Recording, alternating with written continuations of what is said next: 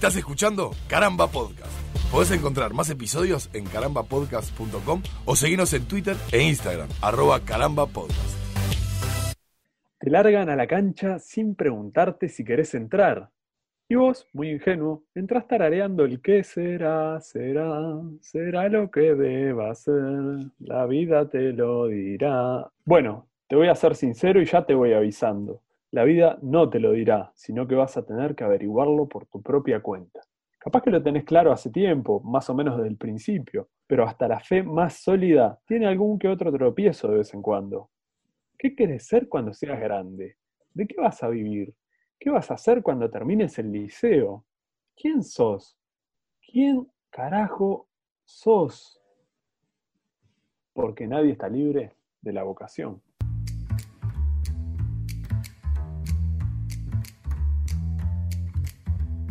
Y sí, nadie te pregunta nada, peluca. Te mandan a la cancha así como, como quien no quiere la cosa. Y para peor, en una etapa de la vida en la que no tenés absolutamente nada definido. Y, para, para mí, cuando, si, te soy. Cuando naces, no.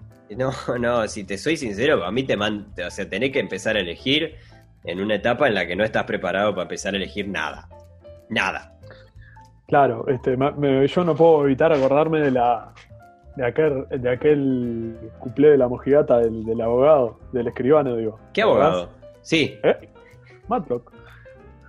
Eh, aquí está su pizza. No, del escribano, que era este. Que, tenía que elegirte, ¿verdad? Sí, claro. Era un test vocacional y. Este, nada, era como. un poco demasiado. Claro, porque... Dale, tenés cinco minutos, elegí rápido, te cierra la bebelía, dale que... Claro, porque además tenía, que, tenía mucho que ver con eso, ¿no? Con, con, una etapa de elecciones. Acá, por lo menos en Uruguay, eh, las cosas funcionan más o menos así, creo que en el resto del mundo más o menos funcionan igual, es decir, creo que... El, sistema educativo que te... claro, que, que... Mm, ah, porque además en, en los Estados Unidos, creo, esto, por supuesto, eh, no, sé si alguna vez han entrado a Nadie está libre, pero Nadie está libre es un podcast que toca mucho de oído sobre absolutamente todo lo que habla. Pues si no me equivoco, el sistema, el sistema educativo norteamericano tiene que ver con créditos, si vos tenés la posibilidad de elegir unas u otras materias, por ejemplo, y dejar de lado las que no te interesan. Yo tengo, tengo mis dudas. Ahora justo cuando salió, bueno, estamos en época en la que, en la que acaba de salir todo este quilombo de Anonymous y Volvieron. ¿No? En forma de fichas. Eh, había una frase que me, quedó picando que era con respecto a cómo te educan, ¿no? A que como que te preparan para, eh, para que vos no seas libre, ¿no? Te meten en un sistema educativo en el cual eh, matan tus, formas de, ¿no? Y te, te adecúan a un sistema que no sé qué. Sí, claro. Incluso desde, desde lo económico acá, porque estamos muy acostumbrados a la educación pública, gratuita, entre comillas, gratuita, ¿no? Porque siempre los costos de una, de una carrera terciaria son elevados entre materiales, tiempo y tal. Y obviamente nadie te va a mantener hasta que termines la carrera, a menos que tengas, bueno, apellido y eso. Pero digo, eh, ponerle en, sistemas como en Estados Unidos, no sé si en todos los estados o de repente las universidades en, en Chile que que tenés que pagar unas cuotas que las terminás de pagar después de años después de que te recibiste, o sea, pagás todo a crédito. Totalmente. terminás. Y claro, después que te recibiste abogado, ¿qué? si si descubrís que, no, era lo tuyo la abogacía cuando empezás a ejercer y todavía te quedan 15 años para pagar tus estudios. Claro. ¿Qué haces? Claro. Cabeceo un tren. En esos países que hay trenes, bueno, eh, eh, acá tampoco es de... Eh, creo, creo que ahora se ha flexibilizado y pasó a ser un poco más amigable la, posibilidad de que si elegís mal una orientación, o si más que elegir mal, si te arrepentís de una, de una orientación que elegiste, como que ya no es tan tranza como era antes, que básicamente antes lo que tenía que hacer era volver, volver unos casilleros para atrás para después reenganchar. Tampoco es que estuviera tan exento de sentido. Es decir, sí. Si vos me permitís hacer un, así como un pequeño esquema de... Siempre, siempre. Por favor, para la gente que, capaz que no conoce o para el que sí conoce y así rellenamos tiempo, ¿no? Porque arrancamos a grabar tan tarde. Este, vos llegas a, quinto de liceo, ¿no? O sea, terminás cuarto de liceo acá en Uruguay. Sí. Con eh, edad ideal 15, 16 años, ¿no? Sí. Y ahí tenés que elegir, al entrar en quinto, tenés tres, hoy en día cuatro orientaciones, en mi época y en la tuya creo que eran tres nomás, ¿no? Que son humanístico, ¿Sí? Eh, científico, biológico y ahora existe artístico desde hace unos años. Exactamente. Ahora, dice el pinche, hace como 15 años que existe artístico, pero ya estamos grandes. Este, entonces, esos son para quinto año. Y después cada una de esas, ¿cómo se diría? Cada una de esas orientaciones, se dice, ¿no? Sí. Sí, se divide en más ramas. Que si vos, por ejemplo, habías hecho la, rama de biológico, podías entrar a cualquiera de las dos ramas que se abrían, que eran agronomía y medicina, si no me equivoco. Eso en sexto. Y a partir de ahí te habilitaba determinadas facultades cuando salieras del liceo, determinadas este, orientaciones terciarias, ¿no? Claro. Eh, sin haber tenido esos pasos previos, como vos decías, no podías entrar ahí.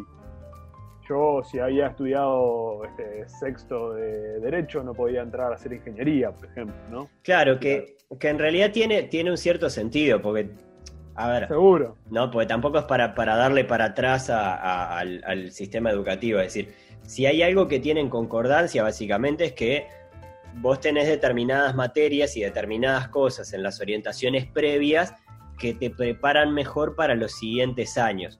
No quiere decir que vos no tengas capacidad de estudiarlo por, por vos mismo. No, no. Pero si yo me pongo, por ejemplo, en, el alito que eligió en algún momento, eh, no sé, por ejemplo, estudiar eh, para el lado humanístico, ¿no? Y, y, las ramas medio por ahí, y después un día le viene la locura de querer hacer, no, yo quiero ser médico, bueno, macho, capaz que hay cosas de quinto biológico y sexto de medicina que te hacen falta para poder entrar a la facultad y no estar ahí trancando las pelotas como un boludo. Qué sé yo. Tiene, tiene, tiene una, cierta, una cierta lógica. Lo que pasa es que el sistema también eh, es, como, es como que nos larga a todos en una especie de competencia extraña eh, con respecto a los tiempos. ¿no? Porque técnicamente no hay problema si yo me recibo, por ejemplo, o sea, a los 30, a los 35 de médico, tengo tiempo de trabajar como doctor. Eh, pero probablemente cuando tengo 18, yo, ya quiero, ¿viste? Ya, ya empiezan a aparecer otras necesidades, el querer vivir solo o el querer mudarte, irte de lo de tus viejos o lo que sea. Para eso necesitas plata y para la plata tenés que trabajar o, entonces, si te vas a meter en una carrera que te lleva 42 años, sí. te conviene hacer los planes, bueno, rediseñar tus planes, ¿no? Exacto. Entonces tiene, tiene un poco, un poco eso, que tiene una cierta lógica, pero, pero también es parte de un, sistema que está, que está salado. ¿Vos, te sentís eh, con, con, con, una vocación, Peluca? Bueno, este. ¿Qué pregunta? Este, ¿Vos? no, eh, sí. Eh, sí, no sé, creo que, creo que con los años cambió. O sea, cambió incluso la percepción de la definición de vocación, ¿no? Sí. Porque una, la, vocación única mm, me parece, yo que sé, en algún momento de mi vida empecé a confundir vocación con, talento y facilidad. Entonces, por ejemplo, al elegir talento suena como medio creído, ¿no? no, no, no, para nada, ¿eh? Vanidoso, pero. No, no, para nada. De hecho, es uno de los puntos que, quería tratar. Por ejemplo, para, al, llegar a este, a este momento crucial de la vida del que hablábamos, el cuarto de liceo, yo elegí por descarte. A mí durante muchos años quise, ser veterinario, pero era como el sueño así de mi cabeza fantástica de niño y adolescente. Claro. Este, pero cuando llegué ahí me di cuenta que, que había pasado bastante mal con las materias tipo química, física, que hoy en día me encantan además, si no, no, tengo mucho conocimiento. Hoy en día, así de adulto, como curioso y recreativo, me, llaman pila de atención y me gustan, Claro. Pero en ese momento la sufrí un montón, matemáticas, ni que hablar, no podía. Ingeniería y científico, digamos, el área científica, ni en pedo, descartado. Bueno. Quedaban en ese momento solo humanístico o biológico. Biológico siempre me había gustado, pero tenía mucha química, tenía bastante más matemática también después y estaba no. Y me metí humanístico medio por descarte porque me gustaba leer, las letras se me daban bastante bien. Y ahí es donde yo creo que me empecé a hacer un poco de trampa, ¿no? Porque vas como eligiendo, o por lo menos yo fui como eligiendo, no lo que más quisiera, que tampoco a los 15, 16 años no sabía qué era lo que quería. Claro sino lo que me resultaba más simple, más fácil, menos engorroso y bueno. Totalmente de acuerdo contigo. totalmente de acuerdo contigo. Este, de hecho, eh, nada, a mí me, pasó más o menos similar, es decir, en un principio cuando era en, mi sueño de adolescente, ponele, eh, no niño, de niño quería ser arqueólogo, porque arqueólogo era ser Indiana Jones. Indiana Jones, claro. Pero, pero ya más, más adolescente, por ejemplo, eh, nada, estaba recopado con la idea de meterme en la industria del videojuego de alguna manera y para eso entendía que la única forma era a través de la facultad de ingeniería y no sé qué. Y dije, está, yo voy a ser ingeniero en computación. Ingeniero en computación. El momento en el que empezaron, empezamos a tener física, eh, bueno, matemática tampoco era una luz que ¿no? tuve años mejores y años peores, pero física sobre todo, viste, cuando te das cuenta de, no, macho, no hay forma, no hay, no hay con qué darle, vamos para la letra que somos buenos este, y, por lo menos nos defendemos. Porque de eso creo que hay, hay mm, vos hablabas hace un rato eh, una cosa que yo quería que, mencionáramos acá, que tiene que ver con, eso que decías del talento, ¿no? El, yo creo que hay una cosa que está buena, que es el hecho de ser bueno en lo que haces o sentirte bueno en lo que estás haciendo, ¿no? Y que eso creo que hace en cierta forma a la, a, la vocación en sí. Es decir. Seguro, la, gratificación personal de la. ¿no? Claro. Pues. De hecho, de hecho yo, yo cuando, cuando me propusiste hacer este tema, por ejemplo, yo tenía. Empecé a pensar en la vocación y demás, y llegué, llegué a ciertas conclusiones solo, que ahora las voy a ir discutiendo contigo a lo largo de este podcast. Eh, justamente con respecto a, que para mí la vocación es una cosa que está sobrevalorada. Ah es un concepto que está, que está sobrevalorado, mal aplicado y que, y que es un arma de doble filo. Es decir, e, es un arma de doble filo además no solo para, para la persona, porque para vos es un arma de doble filo, creo, pero también para la sociedad es un arma de doble filo. Es Seguro. decir, es como es de esas imposiciones, pero que están disfrazadas de tipo, sigue tus sueños, no sé qué, ¿no? Claro, yo, creo que nosotros somos una generación de hijos que tienen, eh, que, fueron criados para hacer lo, lo que les guste, ¿no? ¿Escuchaste alguna vez ese concepto de tus viejos, por ejemplo? Sí, claro, sí, sí, lo que te haga eh, feliz y eso. Claro, por supuesto, nosotros pertenecemos quizás a un estrato social medianamente parecido, eh, eso está, está fuera de discusión, no todo el mundo cogeneracional tiene que vivirlo de la misma manera, pero yo creo que en general eh, eso se da mucho en nuestra generación, a diferencia, por ejemplo, de la generación de nuestros abuelos, que eh, básicamente lo que hacían era bajarse del barco y, ponerse a plantar sí, la pala eh, sí, claro. O, de última, yo que sé, heredar algún negocio de, sí, o agarrar una fábrica, viste, y, salir a, ganarse la vida. Yo creo que la vocación se convirtió en un arma de doble filo para el individuo en el, en el momento en el que en el que yo creo que si tenés una vocación o si sentís una vocación real, eso pasa a ser un problema para tu vida personal. Y esto es, mi trabajo pasa a tener una importancia por encima de mi vida personal. ¿Me explico? Sí, sí. Es, como un, un medio es mi vocación, yo vivo para trabajar, yo mi trabajo lo quiero hacer bien y, punto. Entonces vivo, vivo pendiente de mi trabajo, descuidando quizás algunos otros aspectos de mi vida personal que no está bueno que los descuide. Eh, de hecho, hace, hace un tiempo pensaba en, en que, no, en el caso hipotético de que tuviera que volver a, a, épocas en las que trabajaba en cosas que, quizás no me gustaban tanto o que no me gustaban directamente, pero que no me, no me, no me inferían tanto tiempo. Yo tuve, previo al trabajo que tengo, que tengo ahora, lo he dicho mil veces, trabajé en call centers y demás, no sé qué, y una cosa que tenían de buena era básicamente que al tener cero apego con ese trabajo, seguro yo lo que hacía básicamente era llegar, marcar tarjeta, hacer las seis horas que me correspondía, marcaba tarjeta y me iba a la mierda. Y se terminó el trabajo. ¿no? ¿Eh? los lentes de Homero con los ojos pintados así. Pero por su pollo. ¿No?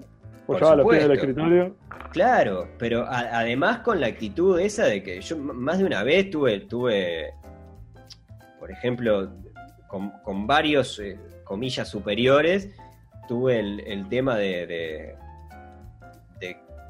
contestar mal cuando me mandaban un mail o un mensaje fuera de, hora, tipo, claro. eh, vos, Ale, tendríamos que ver, vos, mirá la hora, no estoy dentro de mi horario de trabajo, si querés lo hablamos mañana a partir de las 9 de la mañana, que es cuando entro a trabajar. No me rompa los huevos. Claro. Alito ya estaba en una mala, además, eh, con, el trabajo en esa época. Pero, pero tenía una ventaja, que era justamente que me permitía hacer otras cosas que quizás me gustaban, hacerlas sin, por, el, por el simple hecho, como estamos haciendo el día, al día de hoy el podcast, eh, hacerlas porque nos pinta y hacerlas quizás con otra con otra soltura y con otra otro nivel de exigencia diferente al, al que al, que tiene. Entonces me parece que ahí hay como un tema de un, arma de doble filo de, la vocación para el individuo, para la persona. Es que como definición me parece que tiene eso. Eh, eh, a mí me plantea, por ejemplo, me, interroga, como dicen, ¿no? Me interroga en el, en el, punto de pensar, ¿se hace o se nace? ¿no? Una vocación. Es interesante eso, ¿eh? Vos, vos este, esa cosa de yo desde chico, siempre quise ser, siempre quise ser, y como que vas alimentando, ¿no? Como el deseo, es eh, la inversa, es, digamos, es la, versión positiva de meterte el gato en el orto, ¿no? Claro, claro. Te das manija, te das manija de que querés ser, quiero ser, quiero ser, quiero ser, quiero ser, y tal, y llega un día, y después la gente dice, oh, mirá, los fulanitos, toda la vida dijo que quería ser Totalmente. coso grado 5, ¿viste? Entonces, ah, Totalmente. a la cara de él. Eh, a, a mí es una mecánica que nunca me funcionó. No, no, eh, Incluso de las veces que he durado más de dos años en un laburo, este, milagro, ponele, ¿no? Claro. No sé las inquietudes que tengo y eso me llevan a, a, estar en movimiento y a seguir investigando cosas, a seguir estudiando y a seguir... Este, claro, y, de hecho eh, me parece que, yo, yo, soy de la idea de que la vocación es algo que se construye. Es decir, que no, no, no está dado de antemano, sino que eh, nace justamente a partir de experiencias que tenemos en, nuestros contextos de vida, digamos, ¿no? Eh, soy, soy mucho más partidario de eso.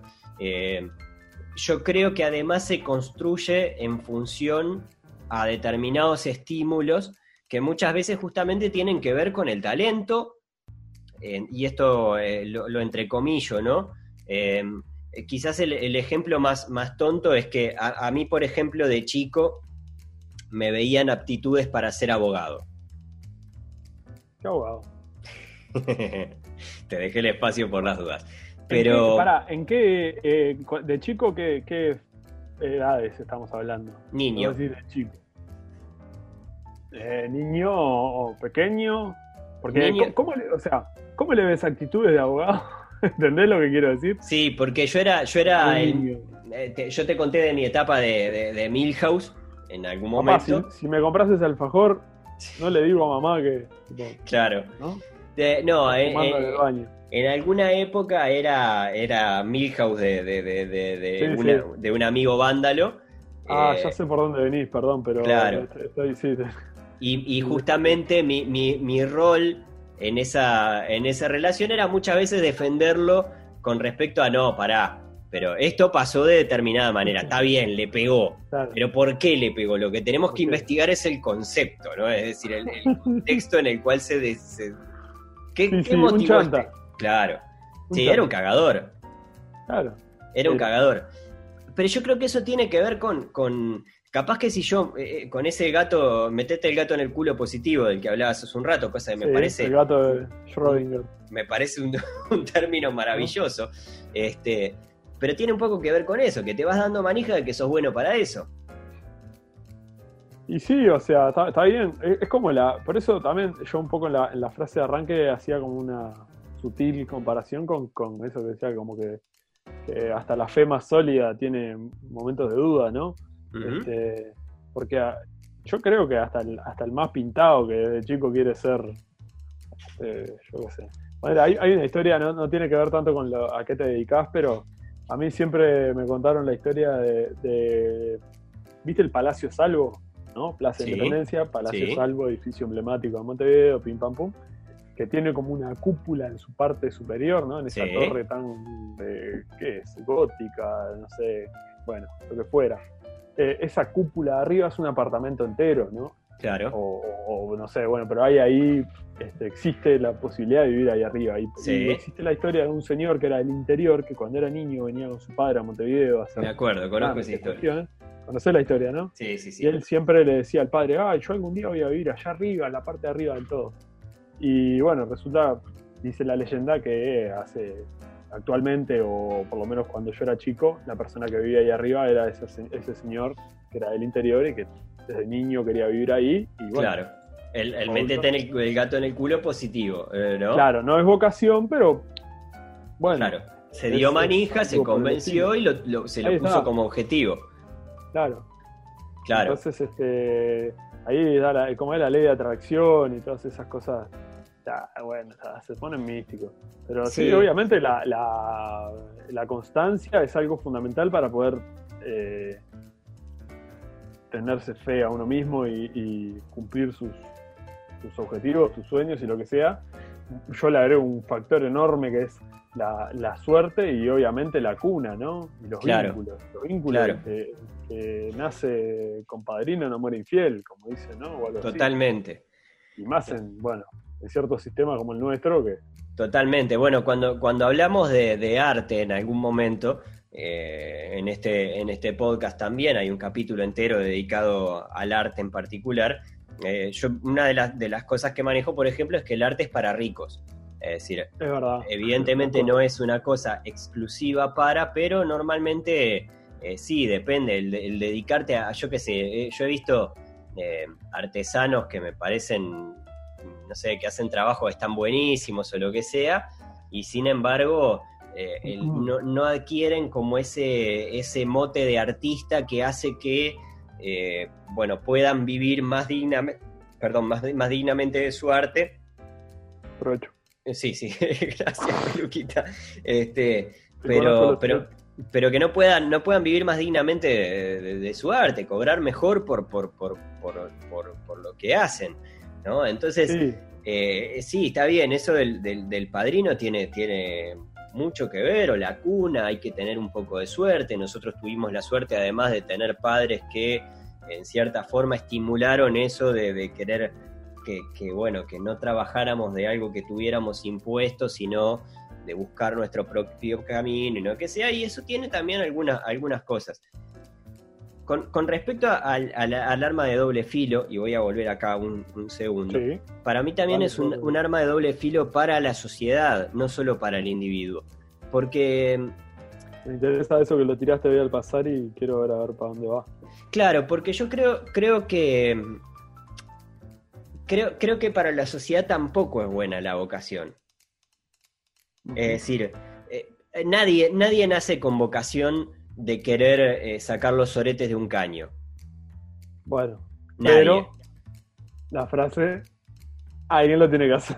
Alguien lo tiene que hacer.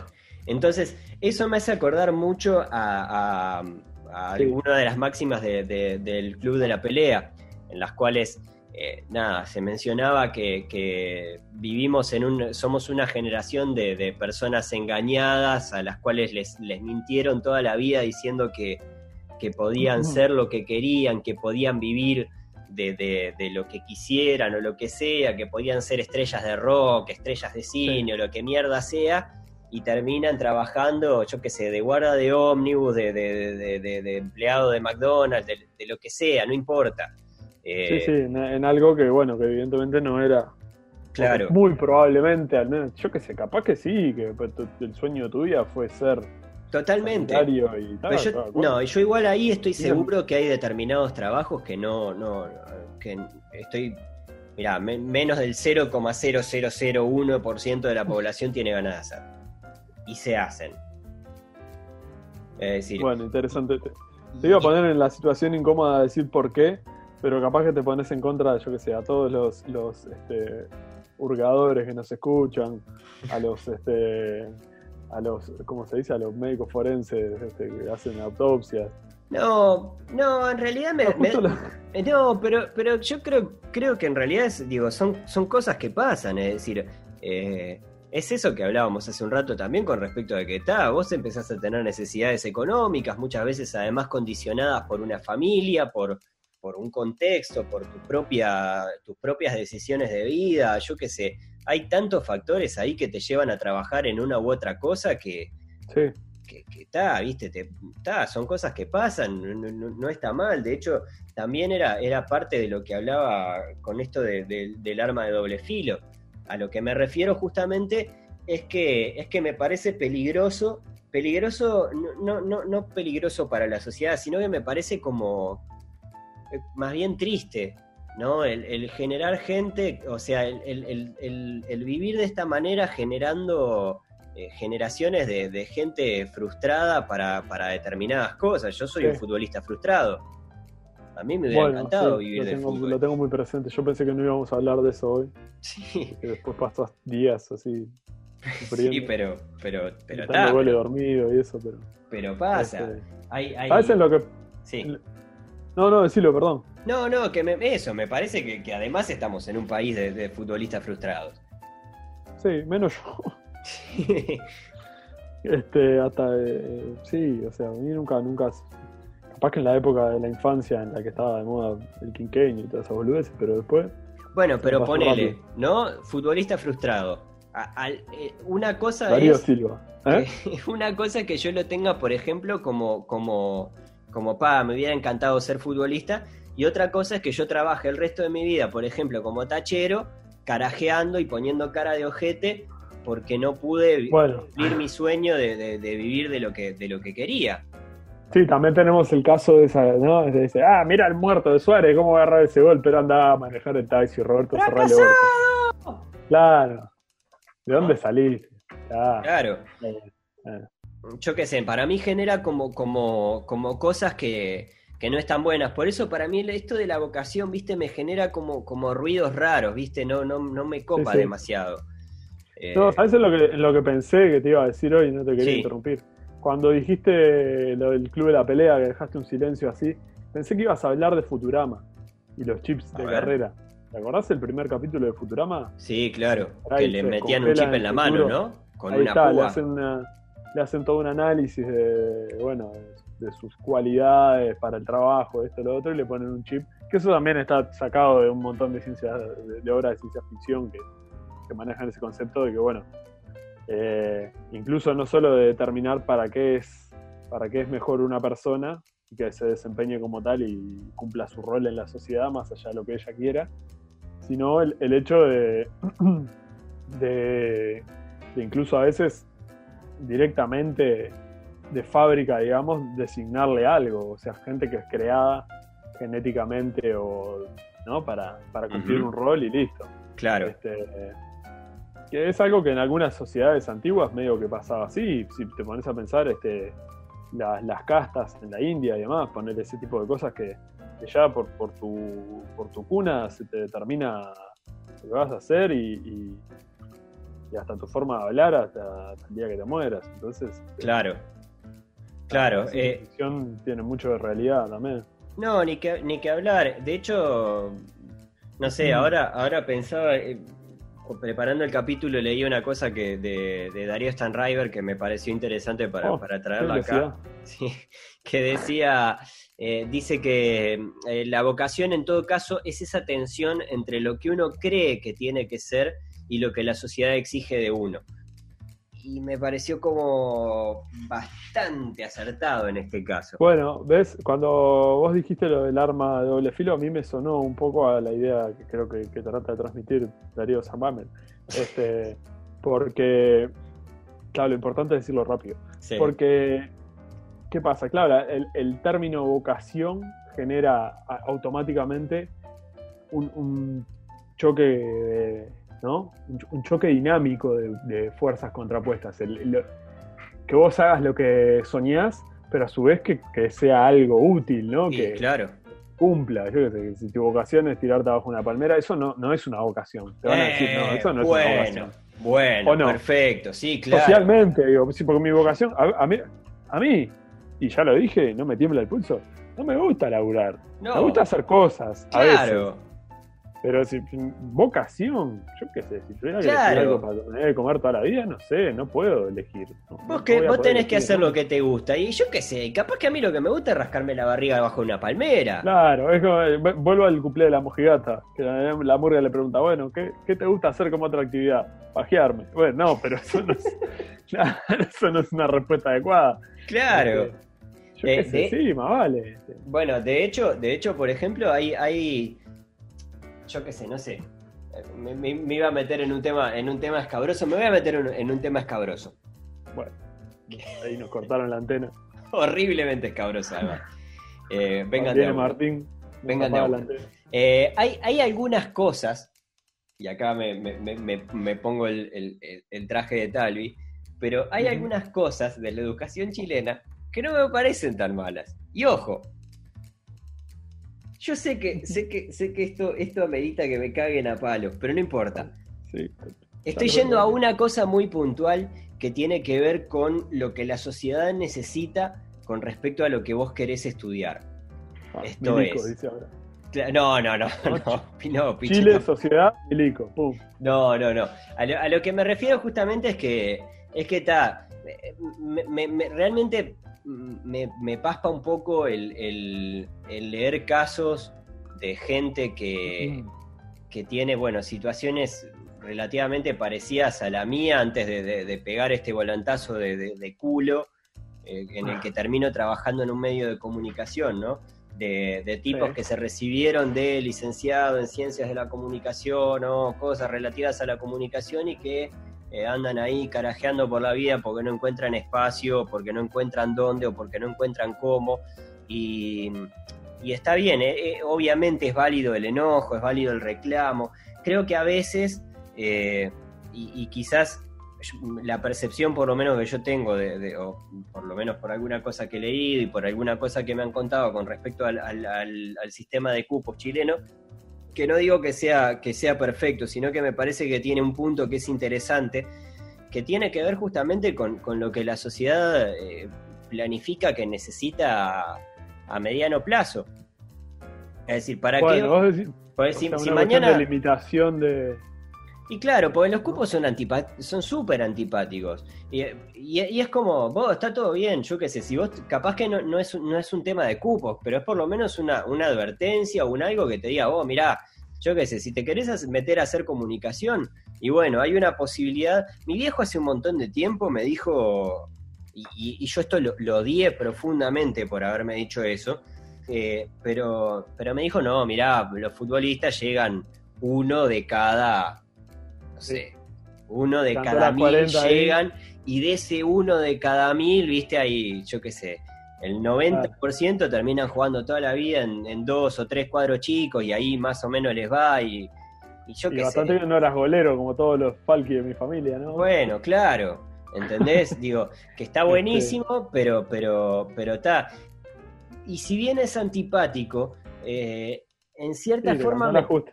Claro, me, parece como yo qué sé, viste, yo, yo en ese momento lo que, lo que, con lo que me quedé básicamente fue con, el enojo de la falta de apoyo para, no, yo quiero ser, yo quiero ser futbolista. Claro, comprame los botines, viejo. Claro, claro.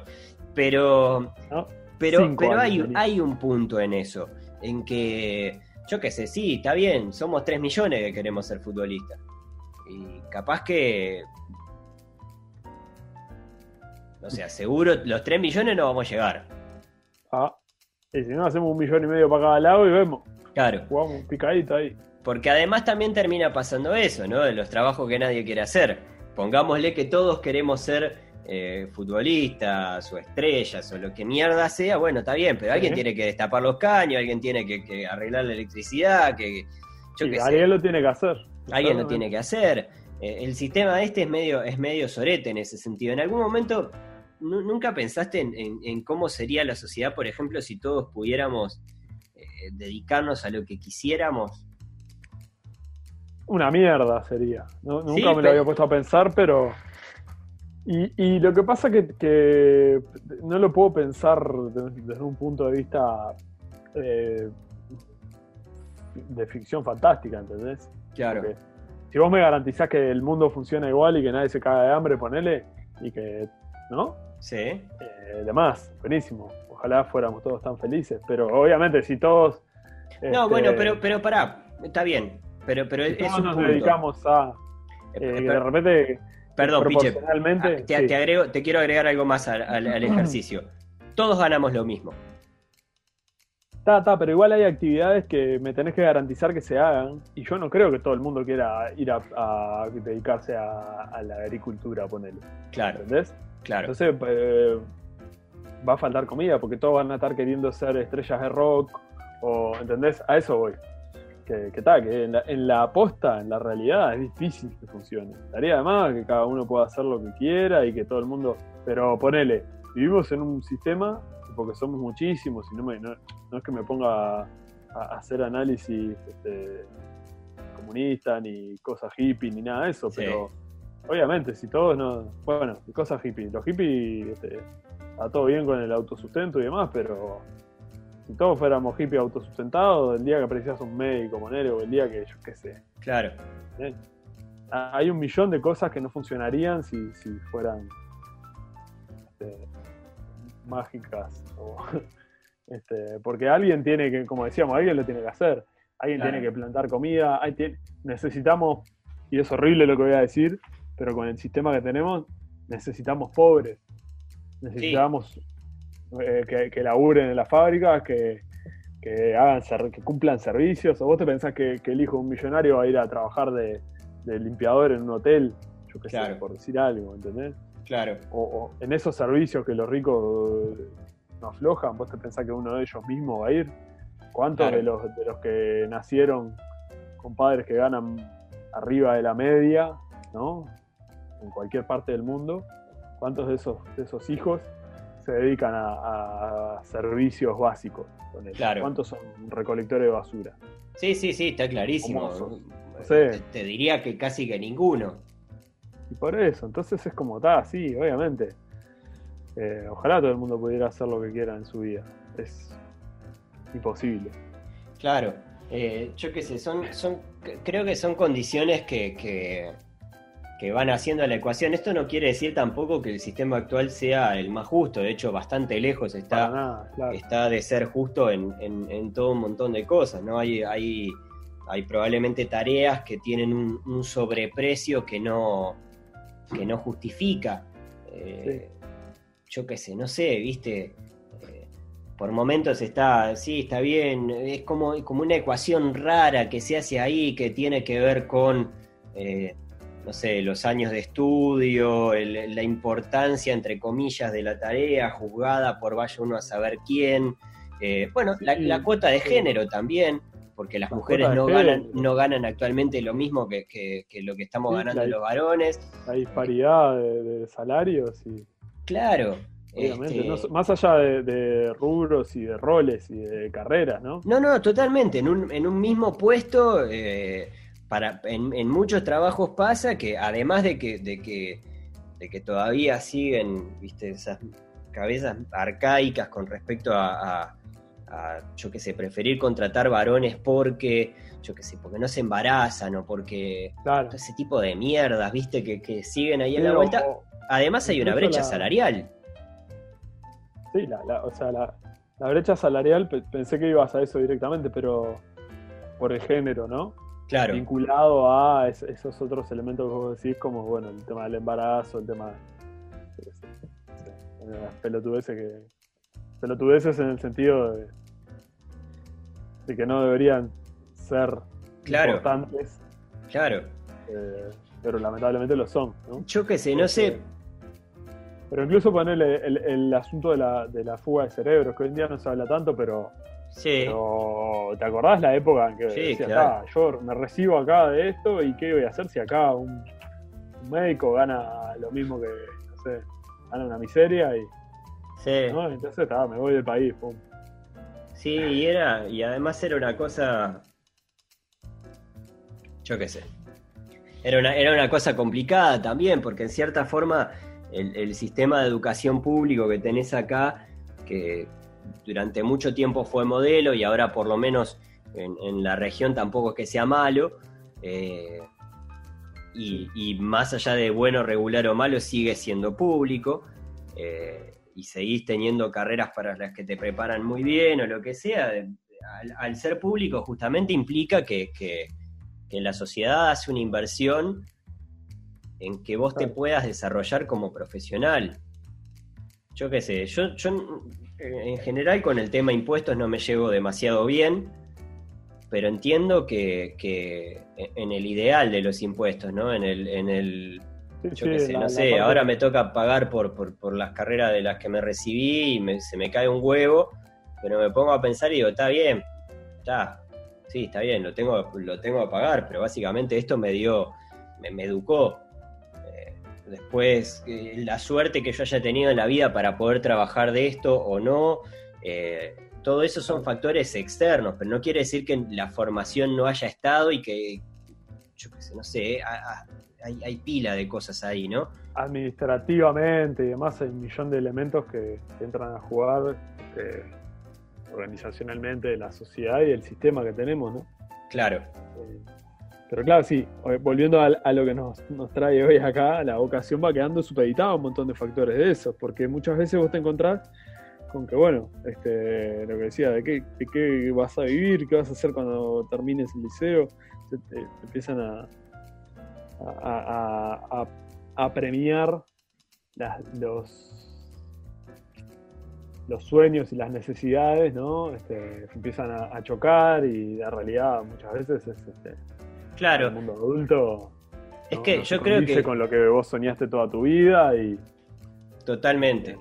Totalmente. De hecho, creo que mucho de lo que hemos hablado y también la, frase que mencionábamos hace un rato de, de Darío Stanriver eh, pensaba en, que tiene, tiene quizás un punto, un punto en común desde el punto de vista de que, de que por un lado va lo que vos quieras hacer, por otro lado va lo que la sociedad eh, necesita de vos o lo que necesita en general, y ahí en el medio se va tejiendo como, como el buscar un, un punto intermedio. El, problema justamente me parece del concepto de vocación en general es eso, ¿viste? El generar, eh, yo qué sé, gente que, se frustre porque, yo qué sé, no sé, a mí de, hecho, de verdad me parece como, como una cosa relativamente sobrevalorada la vocación. Sobrevalorada al punto de que, de que cuando yo iba haciendo un proceso de gato, de meterte el gato en el culo negativo, mientras, mientras investigaba todo esto y demás con respecto a la vocación, y la conclusión final o algo de eso a lo que, a lo que llegué era que, la vocación es un concepto tipo de los 80, New Age, para vender test vocacionales y punto. Y no sirve para nada más. Bueno, no está, yo creo que no está muy lejos de la realidad, comparto bastante. ¿No? Como eso de, de sí, la vocación, yo que sí, la vocación. Sí, es como, bueno, no sé, la, haciendo de vuelta el paralelismo ese medio eh, eclesiástico que estoy haciendo yo, eh, de repente vos en algún rincón de tu cabeza seguís creyendo que cuando te mueras hay un cielo y hay un infierno y bueno, más o menos te comportás en función de lo que te parece que te puede llevar a un lado o al otro, pero... Claro. Pero no es que vayas a la iglesia todas las semanas, bueno, ¿no? Vos pensás, ah, me recibí de, de licenciado en educación física y bueno, y y capaz que estás repodrido de ir a laburar a un liceo, a una escuela con los niños ahí, hacerlo, hacer, ah, ven 15 vueltas al patio, eh, ya estás con los huevos y ya, ¿no? Pero vos en tu, en tu ideal, en tu construcción de tu autopercepción y demás, bueno, sos un licenciado, ¿no? Este, como, como el escribano de la mojigata. Es un escribano, tiene la chapita en la puerta, ¿no? Tiene, firma, pone sello, firma papeles. Claro. y el, loco está repodrido y quiere dedicarse a la pintura. Y bueno, su vida es ser eso. Claro. Hola, mi nombre es fulano y soy bueno, tal cosa. E, eso está, buenísimo, está buenísimo. Está buenísimo, está buenísimo porque claro, porque además eso, ¿no? También vivimos en una sociedad en la que normalmente eh, a partir de que, de que te dedicas a determinada cosa, ¿qué sos? Mismo cuando salís del país, entras del país, tenés que firmar algún documento, alguna Bueno, el pasaporte dice profesión, ¿no dice? Profesión, claro. O algo así, o título, yo qué sé. Sí, claro, no, profesión. ¿Qué te importa? Que yo vengo a, vengo a comer aceituna a tu país, no vengo a, trabajar de nada. ¿Qué mierda te importa? Capaz que, no lo descubrí. Libre ah, pensador. Este. Sí. No es que viene a comprar ticholo. ¿Qué tengo claro. que hacer? Claro, este, yo qué sé, no sé, me parece que hay ahí como, como, como elementos relacionados a la vocación mm. que. ¿Sabes lo que habría que hacer? Habría que hacer los ebates vocacionales. Ah, un pichí. Un pichicito ahí en el coso y que te salga ahí, oh, vos tenés que ser escribano. Eh, claro, no, no, según lo que la sociedad necesite ni no como, como Fry. Claro. No, eh, pensaba. Eh, a Fry le pasa algo de eso, ¿no?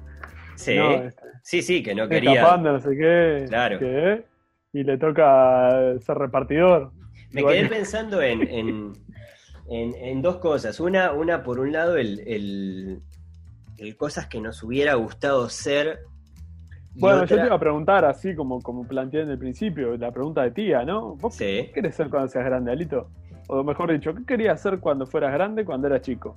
¿O no, qué bueno. ser cuando chico? no, para, para, que me estás haciendo una guince mental. No, eso, cuando más o menos algo, chiquitito. algo de eso te conté. Eh, eh, jugador, eh, jugador de fútbol. Jugador de fútbol, eh, arqueólogo Indiana Jones, después pasé por, por, por, ingeniero en computación para... ¿En esos órdenes fueron? Y más o menos te lo estoy haciendo cronológico ahora, sí. Vos querías ser jugador de fútbol hasta los cuatro años que tu padre te, agarró un día en la cocina y te dijo, vale, mira, la cosa. No, no, no. No, hasta un poco. no, no, no arranqué, por, arranqué por Indiana Jones. Ah, ta, ta, ta. Arranqué por, por arqueólogo. De hecho, antes de arqueólogo estaba. quería ser turista. Que... Bueno. sí, como dos flores, ¿no? sí. Quería ser este, turista, quería ser. En realidad lo que quería hacer era lo que estaba haciendo Daniel Braná en ese momento, en los viajes del 12, que era viajar por el mundo y tocar animales. Ah. tocar una jirafa. Yo quería hacer eso, agarrar un micrófono, miren cómo toco una jirafa, tocaba una jirafa, corte. Claro, ¿qué quieres ah. ser?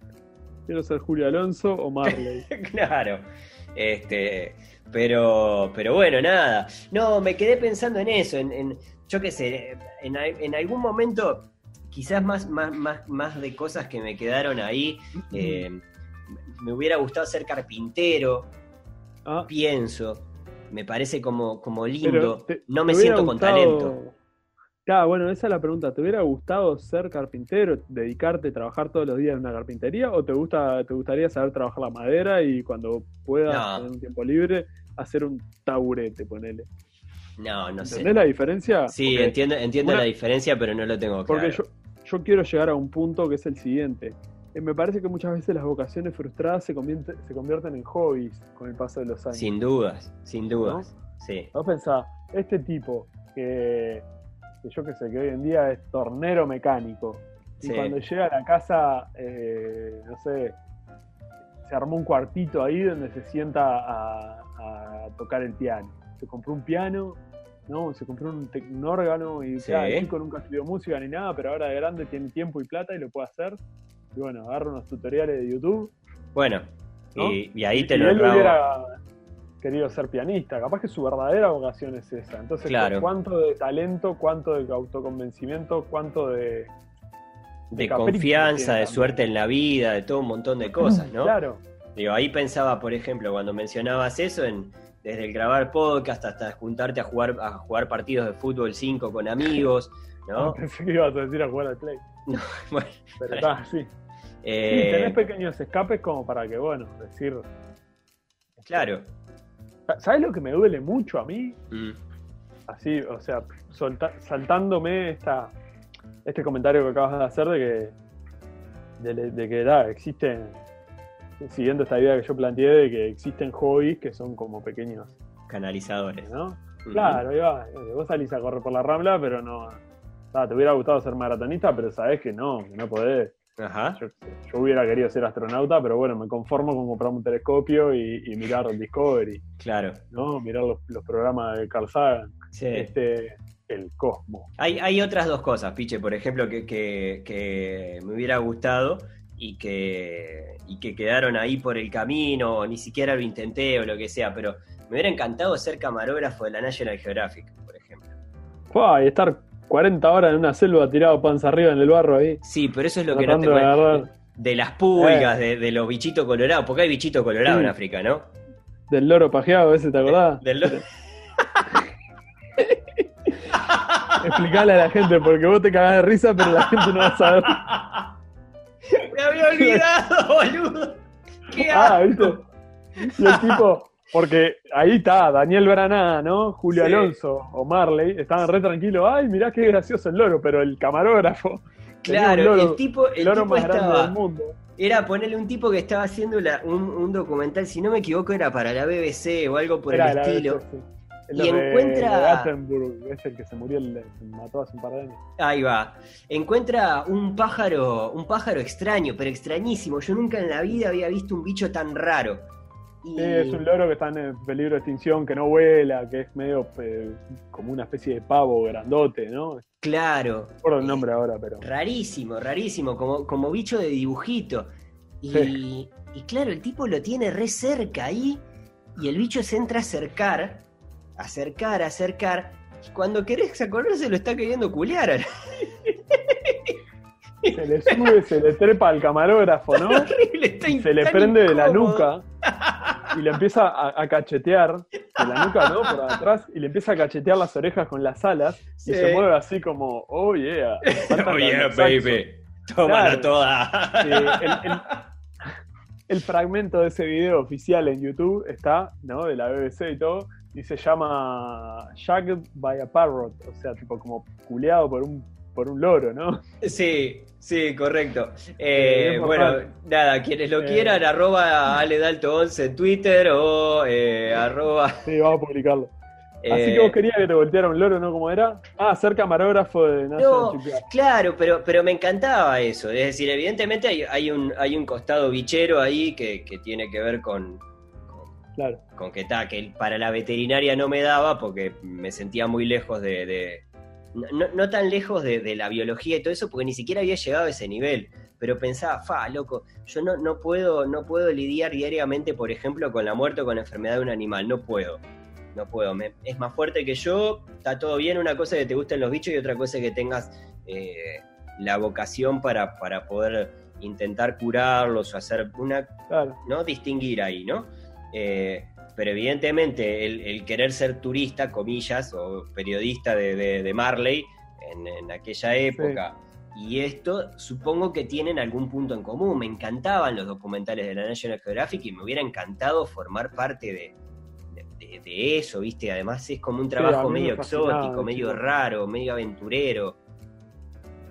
Este, a, mí, me encantaba eso. Y, y fletero. ¿Fletero? Mirá. Yo quería ser cartero. que laburé en algo parecido, pero no era lo mismo. Aparte, me, pasó que de esos programas que hoy en día se llama compilado de YouTube, ¿no? Pero aquellos programas que daban para rellenar un sábado, ponerle videos locos, ¿no? Sí, los videos más locos del mundo. Los sábados de tarde o cosas así. Y hay un, me acuerdo clarito, un compilado. Hace poco vi un video en YouTube de alguien que filmaba eso mismo, escondido en la ventana de la casa. Un ¿no? Tipo, eh, un cartero que. O, tipo una un recopilación de carteros dándole de comer a los perros para que no los atacaran. Entonces venía el cartero por la cuadra y ya sabía que ahí había un perro rompe huevo, entonces el tipo ya lo esperaba con una galletita y era amigo de todos los perros. Y claro, eso fue como, guau, ¿qué más? yo quiero ser cartero, claro. Vas con los perros, hacer deporte, yo qué sé, pasear. Eh, yo, yo me imaginaba eh, que, combinaba como dos cosas. No sé por qué fletero, no sé por qué no, no, no. Bueno, porque supongo que, el taxi no, nunca fue una cosa que, me cayó simpática siquiera.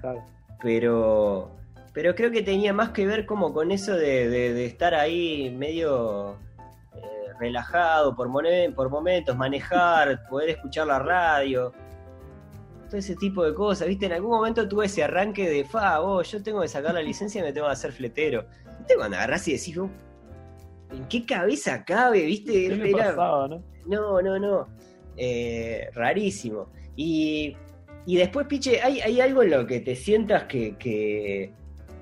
Porque, porque hablamos de esto de cosas que querríamos, pero ¿hay algo en lo que te sientas que decís, pa, en esto sería bueno, bueno, bueno? Fa. Bueno, este, más allá de que te guste o no te guste, ¿eh? Que sería bueno, bueno, bueno. Yo te imagino un gran bombero, por ejemplo. Ah. Y, vos tuviste la posibilidad, esto lo hemos hablado en algún otro podcast, eh, en, algún momento tuviste la posibilidad de trabajar de bombero. Claro, laburé un año en eso. claro. Eh, te imagino, pero te imagino un gran bombero además por, por, por un tema evidentemente de, gusto. Manguera, ¿no? ¿Eh? ¿Eh? Pero, pero además de, de, teoría. ¿Me explico? Sí, ponerlo un poco de cabeza. Este, sí, eso mismo que te decía, la curiosidad de la, por la parte más científica y demás. Yo que sé, está, obviamente. Eh, eh, también tiene algo de cierto, es un oficio, una, profesión, o como te guste más llamarlo, que tiene mucho de eso eh, en, las que, en, la que vos de repente el título no te garantiza demasiado, ¿viste? hablábamos de lo del exceso de comunicadores. Y capaz que vos pasaste cuatro años y sacaste las mejores notas ahí en la facultad. Y después sos un periodista de mierda. Porque tenés tipo. No sé. Ah, el título no te garantiza que vayas a ser buen periodista. Nada, tenés gente nada. naturales o gente que aprende mucho más en la práctica. Y bueno, con los bomberos, si bien obviamente el oficial tiene que saber un montón de química, de física, de arquitectura, de yo qué sé, de de un montón de cuestiones de motores, de, meteorología, de botánica. Yo que sé, hay un millón de Claro, porque está buenísimo. De medicina, ni que hablar, de medicina y de, primeros auxilios y. Claro. Tienes que saber un montón de cosas. Está buenísimo porque en el imaginario está bombero, agarrar una manguera y apagar el fuego. Claro, de repente yo qué sé, vos vas y le tirás agua y justo ahí a un, no. un tanque destilador de, de, de, aluminios y cosas y te explotan dos manzanas, ¿viste? Como eso que, que hablábamos al, principio, ¿no? De lo ven a Juan Carlos, de chiquito, Juan Carlos tiene dos años, le da con una manguerita una, a las hojas que prendió la, tía en el, cordón de la vereda. Juan Carlos. Oh, tendrías que ser bombero. Le regalan un casquito, ¿no? Le regalan un camioncito a pedal. Claro, y te van haciendo bombero. Juan Carlos llega a los 18 años y, se le quema una milanesa y le tira un, balde de agua arriba al sartén, prende fuego toda la casa, mata a la madre, a los primos, ¿viste? Claro. Este, no, claro, o sea, pero hay, hay, hay, un montón que, que lo aprendés sobre la marcha. De repente tenés, acá, yo que sé, en Uruguay ni que hablar, tenés bomberos que, apenas son cabo de, rango, ¿no? de grado, este, y, son bomberos de 30 años y saben más de, de cómo... Del oficio. claro, que, un oficial claro. resarpado que además tiene título de, yo qué sé, de arquitecto. De, claro, porque además esa es otra cosa que, tiene, que tiene el mundo del trabajo, ¿no? De que, de que la experiencia es como que todos te la piden pero nadie te la da. Ah, bueno, sí. Sí, buscamos este, gente recién recibida con 10 años de experiencia. Claro. Es como, ¿no? Este, menores de 20 eh, años. Digo, yo entiendo, entiendo la urgencia que vos puedas tener y que evidentemente la experiencia te da cosas que, que, quizás una persona sin experiencia no te puede dar, o no sabes si te las, se las puede dar o no, o le puede llevar un proceso. Capaz que la persona que vos podés contratar dentro de unos años va a ser idónea para el puesto, pero en este momento no es, no, no, no es el mejor, entonces vos quedás ahí medio como a medio camino entre, entre lo, que, lo que querés y lo que necesitas y lo que, yo qué sé. Eh, pero la experiencia es como que muy pocos se animan a darla y al final, eh, nada, yo me, animo a decir que el 90, 95% por lo menos de los uruguayos, que son los habitantes del mundo que más o menos conocemos o creemos conocer, eh, han empezado por, por trabajos de mierda. Sí, y, después, bueno, un poco una un detalle para mí muy importante que con el paso de los años lo he corroborado en la práctica. El presidente no. No, por favor, por favor, que aparte se va a componer como delito eso, ¿sabes qué? Vamos a terminar haciendo podcast del módulo 5 del CONCAR. sí, perdón. Claro, módulo 5, eh, delincuentes de Internet. Sí. Este, Eh, no, que, que, acá obviamente somos pocos y es chico y lo demás, y el boca a boca y el contacto y el... Yo he tenido, me han surgido mayores y mejores experiencias de trabajo por, por contactos que por presentarme laburo, ponele. Claro. Y nada, es este, una cuestión también de, de confianza y de... Pero también hay un detalle, y seamos honestos con nosotros mismos. Eh, yo, no, yo soy muy, muy sincero al decir que laburar no me encanta, pero yo sé que somos, somos mayoría los que laburar no nos encanta y... Y laburamos bien. Ah, y, y, laburamos igual, claro. Entonces donde vos le pongas un poquito más de gana que al resto y te generes un buen un, buen nombre en, en, eso, ¿no? con, el laburo no se jode, principio número uno, no le hagas a lo malo que no te gusta que te hagan a vos, principio número 1.1, te diría casi que se lo pisa. Claro. Y a partir de ahí, si vos, yo que sé, cumplís con tu tarea, te, tenés buen relacionamiento con la gente y, y, sabés comportarte, obviamente el talento, las ganas y eso son extras. Totalmente. Pero más o menos podés ir perfilándote o buscar perfilarte. También hay gente que no sirve para nada y eso realmente hay que decirlo. Los inútiles sin experiencia.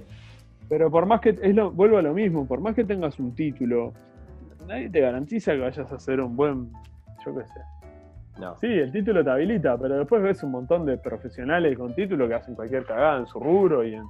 ¿Sabes? Con, basta con pensar, por ejemplo, en, quizás ya ni siquiera hay que irse a la, educación terciaria, ¿no? Pero, pero eh, nunca te pasó, por ejemplo, de tener en la clase gente que, que estudiaba muy de memoria es decir, para todo estudiaba de memoria y le iba bárbaro porque en los escritos le iba fenómeno porque repetían casi textual claro. lo que decían y vos decís, está loco, pero está bien, pero ahí no hay, no hay nada de elaboración.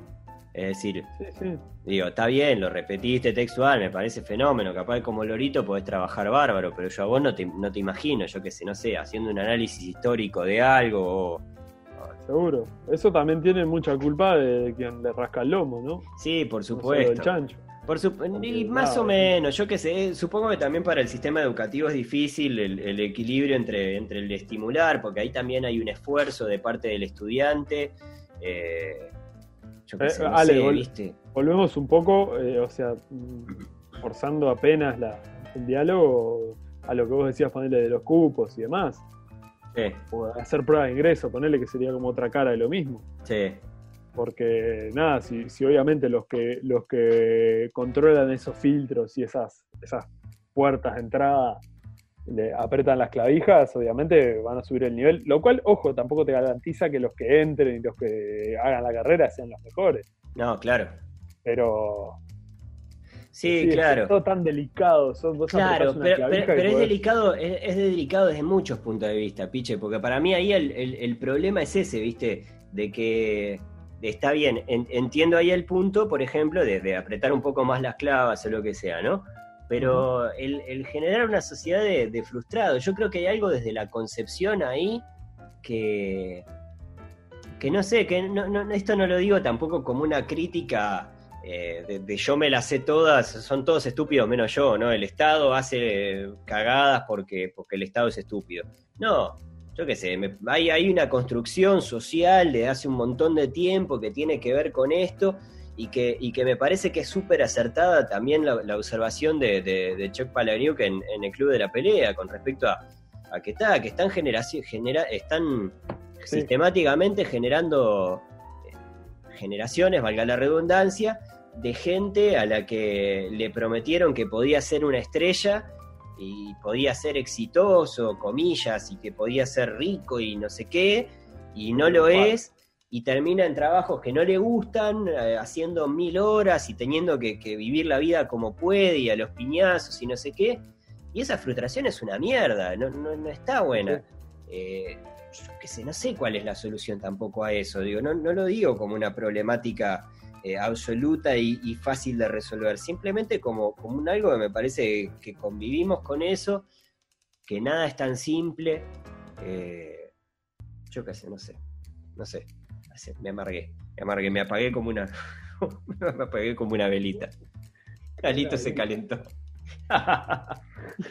Alito. Alito llegó al punto de la discusión en la cual todo es meterte el gato en el culo. Ahora, como vocación, Gomero, ahora que decís metete el gato en el ojo. Sí. No, no está mal. Bueno. mirá, hablando en serio, ahora viendo programas de los programas estos de mecánicos, eso me, fascina, es una cosa que me fascina. Programa que chulame la máquina, estabas mirando, ¿vale? Sí, claro. Permítame que llame a mi amigo experto en caja de cambio. ¿No? Bueno, estoy, soy fanático de esos programas. Fanático, enfermo de esos programas. Vos tenés vocación de televidente, sí. Ya hemos hablado. Ahí sí te la. Bueno, ¿sabes qué me gustaría hacer? Sí. Pero lo que pasa es que no estamos otra vez en esa de que. ¿Pero vivirías de eso? No.